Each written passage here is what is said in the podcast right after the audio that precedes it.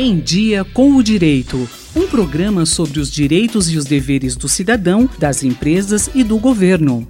O que é nepotismo? O conceito de nepotismo é utilizado para designar o favorecimento de parentes por parte do agente público, que usa de sua posição de poder para nomear, contratar ou favorecer familiar. A Constituição Federal veta o nepotismo em seu artigo 37, quando trata dos princípios da moralidade administrativa, positivando impessoalidade, moralidade e igualdade como pilares da atividade pública.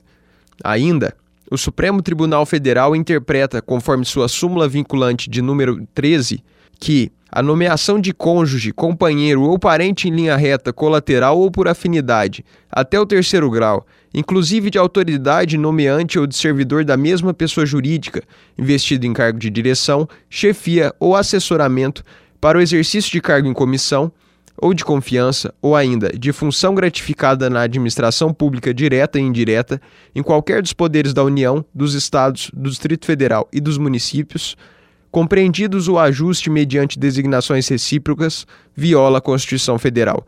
No entanto, ainda não foi julgado definitivamente pelo STF se a nomeação de familiares para cargos de natureza política também se trata de hipótese de nepotismo. Fato controverso na doutrina e na jurisprudência. Pedro Sberne, da Faculdade de Direito de Ribeirão Preto. Em Dia com Direito, um programa da Faculdade de Direito da USP Ribeirão, coordenação do professor Nuno Coelho. Sugestões de temas ou críticas, e-mail em diacomdireito@usp.br.